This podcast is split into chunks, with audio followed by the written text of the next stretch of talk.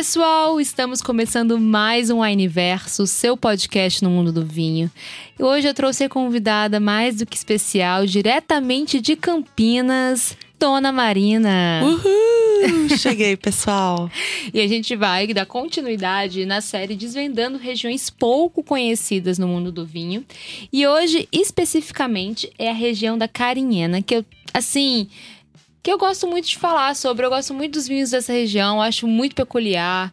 Quando a gente conversa sobre Espanha, a gente vai muito para Rioja, a gente vai muito para Ribeira del Duero. E só que a Espanha é imensa, inclusive com os vinhedos. É, a Espanha é um país hoje que comporta os vinhedos mais antigos da Europa, vinhedos assim que datam é, a época dos romanos e fenícios. Inclusive, a região de Carinhena é uma região com mais de dois mil anos de histórias de, de viticultura, né? Que já tem registro de viticultura. Então, a gente tem muito o que falar de lá muita história para contar, né? Muita tradição no mundo do vinho, no cultivo de vinhas. É, essa região, ela tá ali na província de Zaragoza, no nordeste da Espanha, para vocês se localizarem geograficamente. E a gente está falando de uma região que tem um clima bastante marcado, a gente pode dizer. Então a gente vai ter invernos bem frios e verões bem quentes. E é bem mesmo, gente. É uma diferença abrupta, assim. Verões que batem seus 40 graus e invernos com temperaturas abaixo de zero. Então, essas temperaturas mais extremas, elas ajudam na maturação da uva. A gente vai ter uma amplitude térmica muito grande. Então, a gente vai ter é, uma diferença de temperatura entre a máxima e a mínima bem é, marcada, bem extrema. E essa diferença ajuda na maturação das uvas, ajuda as uvas a terem uma maturação mais lenta. Então, e completa, né? Mais lenta e completa, preservando sua acidez, concentrando mais aromas e sabores. Então é muito importante para a saúde da uva esse tipo de clima. E o bacana, é que é uma região muito antiga na viticultura, então é muito, muito comum encontrarmos vinhas mais velhas. Um exemplo é a própria é a vinícola que a gente trabalha, Esteban Martin, que está na região de Carinhena, né, na denominação de origem Carinhena. E ela, a gente, ela tem pés de garnacha de mais de 60 anos de idade. Então, a gente está falando de uma região também que tem essa característica de, de vinhedos mais antigos. E quando a gente fala de vinhedos mais antigos, a gente está falando de uvas que vão ter mais concentração de aromas e sabores, vão ter mais concentração de nutrientes, porque geralmente vem de vinhas de rendimento menor, né? Quando você tem menos. Imagina é, um pé de laranja podado e um pé de laranja não podado. Se você deixa de podar o seu pé, né? Eu não tô falando de poda nessas, nesses vinhedos, mas só para dar um exemplo.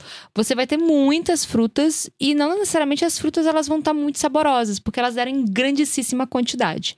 Agora, se você tem um controle dessa desse rendimento desse pé, você vai ter menos laranjas, no caso do exemplo que eu tô te dando, porém laranjas muito mais saborosas, muito mais ricas e concentradas.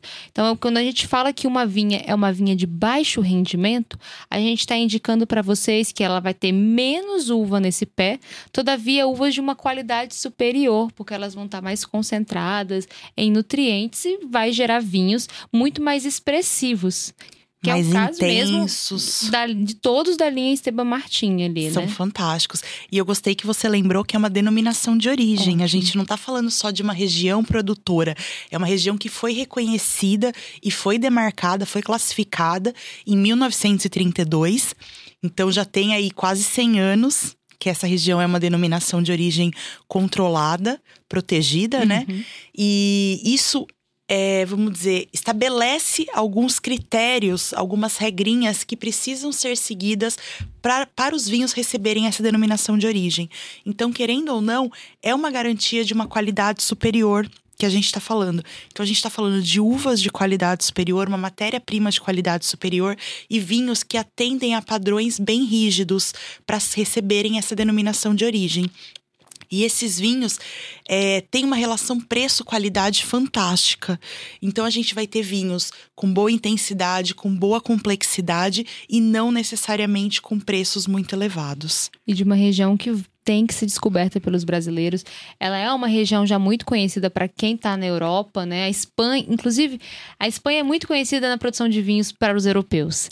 Só que para os brasileiros a Espanha ainda é pouco conhecida. Brasileiro remete mais a, a, a, França, quando pensa em Bordeaux ou Champagne, é, remete muito a Portugal, porque a gente tem acesso a vinhos portugueses com é, mais baratos hoje no mercado, né? A gente tem uma. consegue trazer vinhos portugueses um pouco mais baratos, então o brasileiro vai ter acesso à questão de preço a vinhos portugueses com mais facilidade. Ou quando sai muito dessa lógica de que, de, que França é champanhe ou Bordeaux e que Portugal a gente consegue vinhos mais acessíveis em custo, tenta ir para Itália, mas ainda assim os vinhos italianos no Brasil é, não é todo mundo que tem conhecimento, até porque são vinhos um pouco mais difíceis. Aí quando você fala de Espanha, é bem menos ainda, né? E às vezes a, o estilo que o brasileiro conhece majoritariamente dos vinhos espanhóis é um estilo muito tradicional, tipo Rioja tradicional. Mas a Espanha ela tem uma vasta, é, vastos estilos de vinhos, diferentes regiões produtoras de vinho, que a gente vai para Galícia, a gente vai ter uma, uma condição totalmente diferente, né, da produção de vinho. Se a gente vai para Catalunha, inclusive Catalunha está um pouco ao sul aqui do de Cariñena, né, ali na província de Zaragoza. De Zaragoza que eles falam que é a grande região de Aragão, Aragão né? É, a Catalunha está um pouco mais ao sul, mas é totalmente diferente também. Ribeira del Duero, então, nem se fala de os vinhos, assim, para mim, são espetaculares. Então, a Espanha é um país que o brasileiro precisa conhecer para produção de vinhos. E eu já te dou essa porta de entrada pela Carinhena, que é, não tem erro. Então você pega ali a linha Esteban Martin, desde o vinho de entrada até o reserva. Ele é gran reserva? Ele é reserva. Ele é reserva. A gente tem os brancos, a gente tem o branco, a gente tem o rosé. Todos são de, de vinhas mais antigas, né? A garnacha Inclusive, a, a garnacha é a uva que reina na região de, da Carinhena. Você, a garnacha é na Espanha, mas se você for para a França, você vai ver a uva, essa mesma casta com o nome, com nome Grenache. Então, Grenache e Garnacha, estamos falando do mesmo DNA, só que em países diferentes. Ele brilha ali na região, essa uva, e ela brilha também na Esteban Martin, né, com corte com a Syrah, com corte com a Tempranilho, no vinho rosé também. E esses pés de garnacha que a Esteban tem, tem mais de 60, 65 anos. Então, por mais que sejam vinho, é, tem a linha de entrada e tem o rosé, a gente vai estar tá falando de vinhos que vão ser expressivos, que vão trazer aquela fruta vermelha bem concentrada, que vai trazer toques de especiarias rosas, né? Especiarias vermelhas, elas vão estar tá presentes nesse vinho e vão trazer essa concentração é, de açúcar que a garnacha tem, né? Que traz, que qual é a consequência? Um, um teu alcoólico maior. Né? A garnacha ela é conhecida por vinhos que vão dar um teu alcoólico maior. Tem uma leveza no paladar, mas uma intensidade de sabor e persistência que eu, eu gosto, eu particularmente gosto bastante. Quando junta ela com a Sirra, eu acho um casamento perfeito. E é muito gostoso você poder ver as nuances diferentes, ver como ela se comporta com as diferentes variedades. Então a gente tem, por exemplo, só garnacha no rosé, uhum. que é muito bacana, você já consegue entender melhor essa uva. Depois ela tem a combinação com Sirra, depois tem a combinação com Sirra e tempranilho no criança. Uhum. Uhum. E por último, no reserva, a gente tem ela com a Cabernet Sauvignon. Ah, é verdade. Ela reina. Ela então é reina é muito mesmo. bacana porque você vê as, combina as diferentes combinações, a versatilidade que essa uva tem, desde o rosé até esses blends com uvas mais tradicionais, como Syrah, como Cabernet Sauvignon, que também se adaptaram muito bem a essa região. A região tem esse nome de carinhena por causa da carinhã, né? da uva carinhena, mas ela não é a principal dessa região. Ela se adaptou muito bem, então deu nome à região, mas a uva principal é realmente garnacha que mais brilha. Aqui tem assim, a boa parte dos vinhedos da região da carinhena são ocupados por, por vinhas de garnacha e assim, com rótulos excepcionais elaborados com essa uva. Tem uma curiosidade da região que eu, eu lembrei aqui agora e eu gostaria de trazer que os vinhos produzidos na região de Cariñena são também conhecidos na Espanha como vinho de las piedras porque a região, o solo da Carinhena é extremamente rochoso. Se você joga é, no Google, se você estiver escutando aqui a gente com curiosidade de ter uma noção desse terroir tão extremo, né?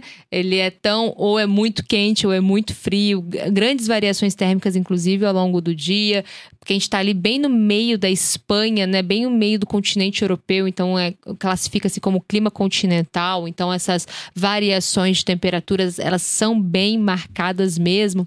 Mas também o solo é algo de se destacar e é muito bonito vocês jogarem no Google para ver as imagens.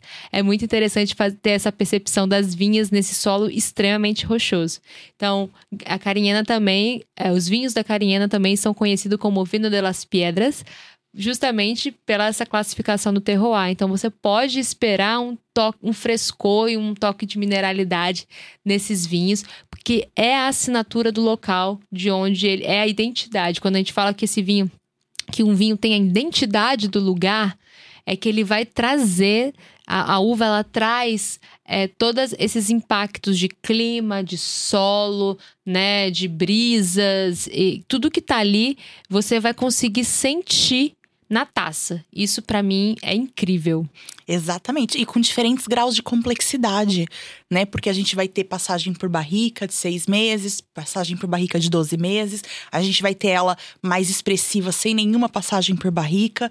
Então a gente vai ter uma variedade, uma complexidade de vinhos muito grande. É bacana até para você poder expandir seu paladar, poder fazer essa evolução, acompanhar é, essa variação da garnacha. Então é uma linha muito interessante e a gente pode adicionar que são vinhos veganos. Ah, é. A vinícola Esteban Martin, além de tudo isso, é, de ter essas vinhas mais antigas de Garnacha, de ter essa produção bem versátil, é uma vinícola vegana é também orgânica e com a garantia de sustentabilidade. Hoje, uma das vinícolas que tem se destacado dentro da Europa por todo esse protocolo, junto com o meio ambiente, produções de baixo impacto e uma grande colaboração socioeconômica com o ambiente onde, no ambiente onde está inserida. Eu acho isso um Ou combo. seja, imperdível. imperdível. Você que ainda não conhece, pessoal, corre para conhecer a linha Esteban Martin. A gente tem para vinhos para todos os gostos, para todos os bolsos, desde o branco, rosé, a gente tem tinto, tintos mais leves, tintos mais intensos, mais complexos. E são vinhos também muito bem pontuados e reconhecidos no mercado. Exatamente. Mundialmente, inclusive. Exatamente. Então, bora aproveitar, pessoal. Ai, que maravilha! Falamos de uma região bacana, trouxemos uma vinícola que nós somos encantadas, assim, é uma vinícola assim que vale super a pena conhecer. É sucesso garantido. É sucesso. A gente pode indicar de olho fechado, Nossa, né, Nossa, eu sempre indico. Eu sei que eu sempre indico, gente, mas é porque quando eu, eu bato na, na numa produção de alta qualidade e de com grande custo-benefício, eu acho que é o que a gente tem que indicar sempre. Com certeza. Você que ainda não descobriu, Bora. Trate de descobrir. Com certeza. Mas muito obrigada. Imagina, foi um prazer. Pessoal, muito obrigado por ter escutado até aqui. Conta pra gente, você já visitou a Carinhena? Você já tomou algum vinho da Carinhena? Compartilha essa informação com a gente. Você conhece a Esteban Martin? Já tomou algum vinho da, este... da vinícola Esteban Martin? Fala pra gente, manda uma fotinha, marca a gente aí no Instagram, que a gente vai adorar acompanhar vocês e toda a expansão do paladar que vocês têm. Lembre que toda sexta-feira tem episódio novo. Não perca, hein? Um beijão e até a próxima.